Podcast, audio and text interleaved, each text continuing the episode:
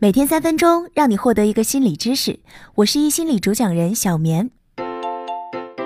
近年来，随着社会需求的提升，情商越来越成为我们衡量自己和他人的重要标准。似乎当我们觉得自己情商低的时候，与人交往都没有了底气。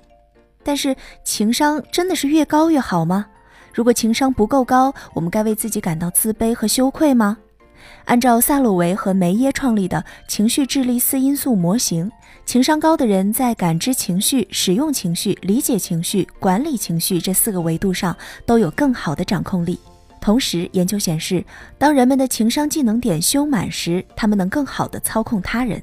当你擅长控制自己的情绪，你可以伪装自己的真实感受；当你知道别人是什么感受，你可以违背他们的初心，潜入他们的内心深处，让他们为你采取行动。比如，研究发现，高情商的希特勒颇具说服力的演讲，可能不是真的有说服力，他只是颇有策略的使用情绪，让观众在富有情绪感染力的演讲中降低自己的批判思考。高情商的领导者有时会让我们丧失了自己的推理能力，而如果他们的价值观和我们的步调不一致，结果可能是毁灭性的。研究显示，当人们有自私的动机时，情商变成了操控他人的一种武器。伦敦大学的研究人员认为，情商高有助于人们掩饰情绪，同时为个人利益表现出另一个自己。高情商的人会有意塑造自己的情绪，来管理自己在他人心中的印象。战略上的伪装自己的情绪或操控他人的情绪，达到战略目的的行为，可不只是出现在电视剧里。在情绪不需要高涨的环境中，情商可能会成为负担。心理学家达纳·约瑟夫和丹尼尔·纽曼曾经调查研究过情绪智力和工作绩效之间的关系，结果发现高情商的人业绩并不一定很好。其实，高情商只在那些需要广泛关注情感的工作当中更有效果，比如客服、销售人员、房地产代理等等。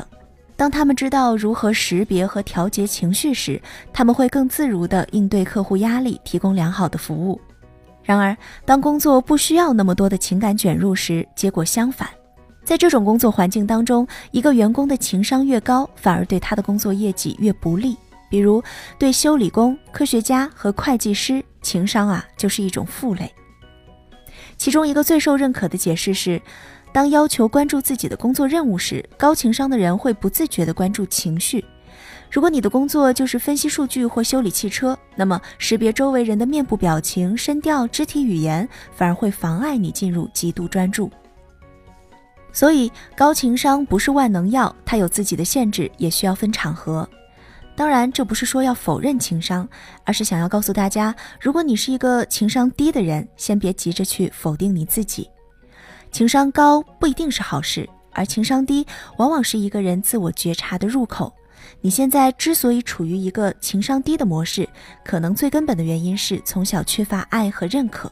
你最需要的不是关注别人以及太早使用各种情商的技巧。我们先和自己相处好，内部和谐了，待人接物自然就会安静平和。好，以上就是今天的分享。这里是易心理三分钟心理学。悄悄告诉你一个小彩蛋，在公众号“心理公开课”的后台回复“打卡”，送你一张专属学习记录卡片。我是小棉，我们下期见。